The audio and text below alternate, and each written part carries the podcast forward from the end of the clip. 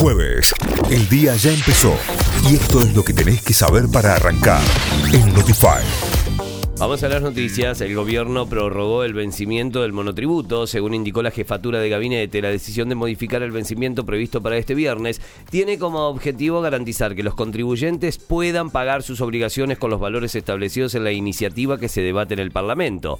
Según estimaron, la nueva fecha operaría a mediados de julio. Hoy se realizará un pañuelazo por el cupo y la inclusión laboral travesti trans. La convocatoria responde a que la presidenta del Senado de la Nación, Cristina Fernández, convocó a sesión especial para hoy a las 14 horas. El objetivo es tratar la media sanción de la Cámara de Diputados a la ley de cupo e inclusión laboral travesti trans. Argentina registró 27.319 nuevos casos de COVID-19 y 706 muertes en las últimas 24 horas. En total el país suma 4.326.101 contagios y 90.900 286 víctimas fatales desde el inicio de la pandemia. Hoy el porcentaje de ocupación de camas a nivel nacional es del 72,8%. El PBI creció 2,5% en el primer trimestre del año, según los datos aportados por INDEC. El aumento se registró en relación al igual periodo de 2020. Sin embargo, el Producto Bruto Interno del primer trimestre de 2021 mejoró un 2,6% respecto al periodo octubre-noviembre-diciembre del año pasado.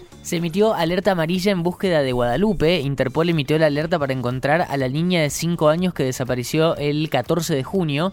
La ministra de Seguridad, Sabrina, eh, Sabina Frederick, aseguró que no se descarta ninguna pista en la investigación. UEPC dio a conocer las localidades que continuarán con clases virtuales. A través de un comunicado, el gremio docente destacó que dos nuevas localidades se suman a la modalidad no presencial, Unquillo y San Cipuedes. En total se trata de 27 localidades del interior con menos de 30.000 habitantes que, por pedido de UEPC y sus intendentes, no volverán a la presencialidad.